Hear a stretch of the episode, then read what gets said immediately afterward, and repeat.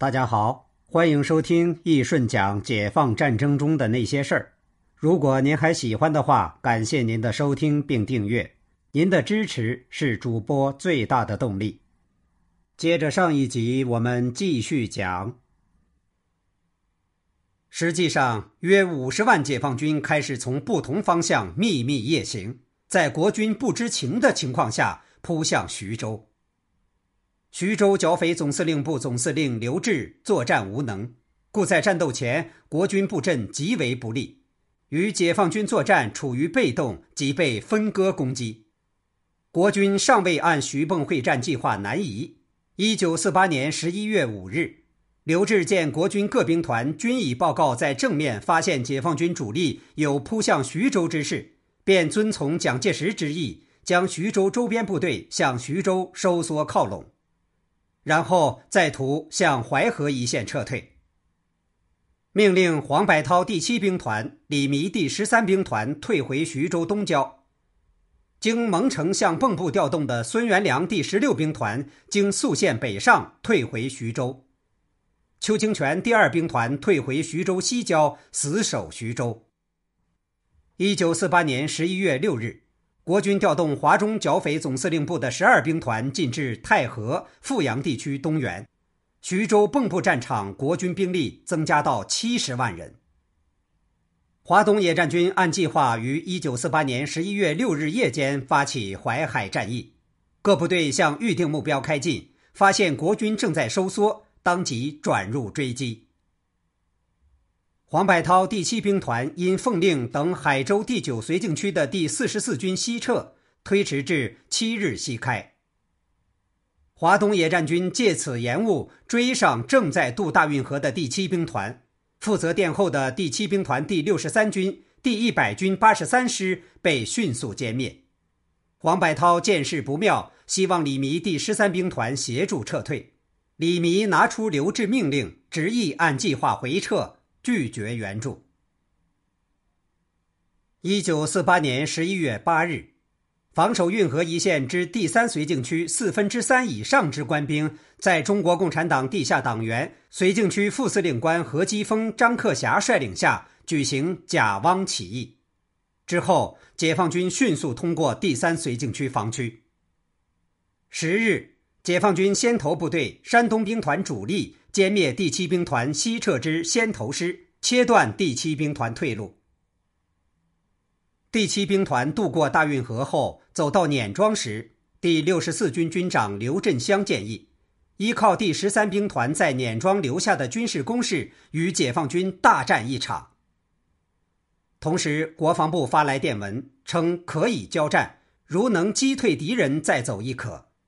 这样，第七兵团就在碾庄犹豫了一天，最后决定迎战解放军。结果，解放军行军速度超乎预料，在一日之内，华东野战军三个纵队就攻占碾庄与徐州之间曹八集等各据点要道。十一日，华东野战军将第七兵团合围于碾庄地区。此时，徐州南方战况。由于宿县之孙元良第十六兵团北撤徐州，而协防宿县之刘汝明第四绥靖区也向南撤。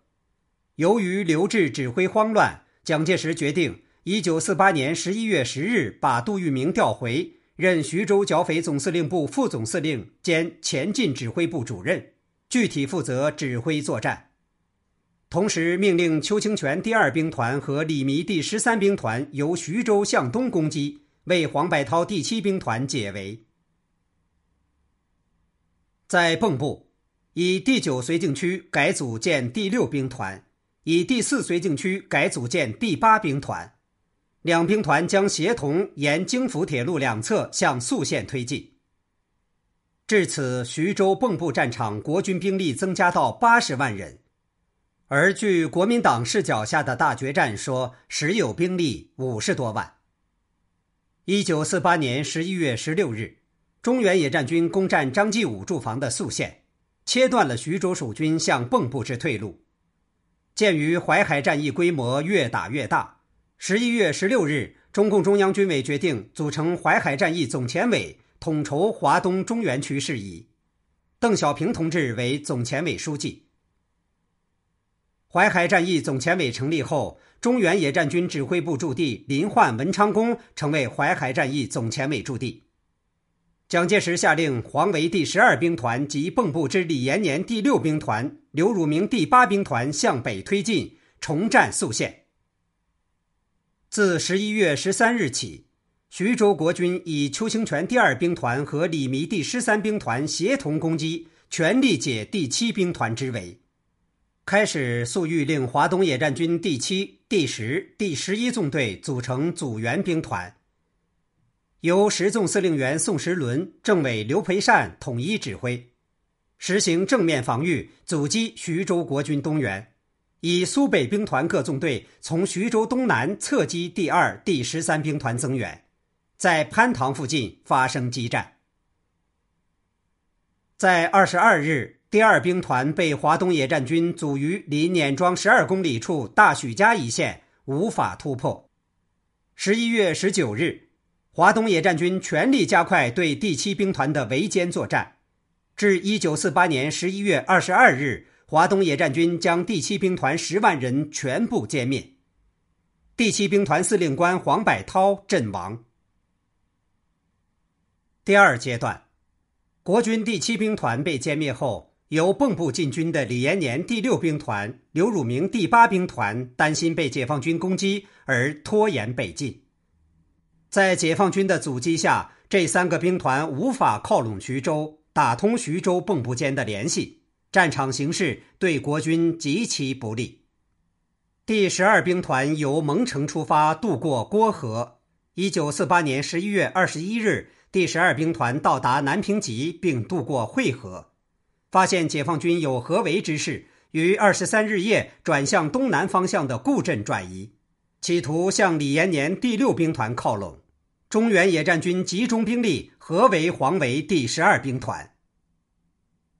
一九四八年十一月二十三日，为便于指挥围歼黄维兵团的作战，淮海战役总前委移至临焕以东十五华里，汇合北岸的宿县小李家村。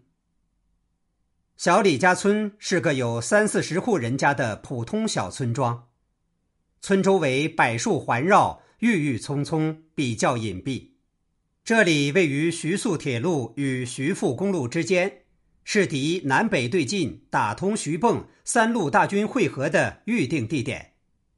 每天都有几批敌机临空侦察或过往。总前委住在这里，是敌人意料不到的。据镇中日记记载，总前委偶尔移驻小李家村附近季家、周荫伟等，而后又复返小李家村。一九四八年十一月二十五日，中原野战军七个纵队将国军第十二兵团包围于宿县西南之双堆集。其中第八十五军第幺幺零师师长、中共地下党员廖运周率部阵前倒戈，使黄维突围计划失败，军心动摇，士气一蹶不振，只得就地固守待援。此时，国军已处于被动挨打的地位。由于第七兵团被消灭，徐州东线已完全暴露。徐州往蚌埠之退路亦因宿县被中原野战军占领而切断，而黄维第十二兵团也被解放军合围，有被全歼之危险。好，这一集我们就先讲到这里。主播的抗日战争中的那些事儿已经上线了，您可以到主播的主界面找到这张专辑，订阅并分享。感谢您的支持，我们下集见。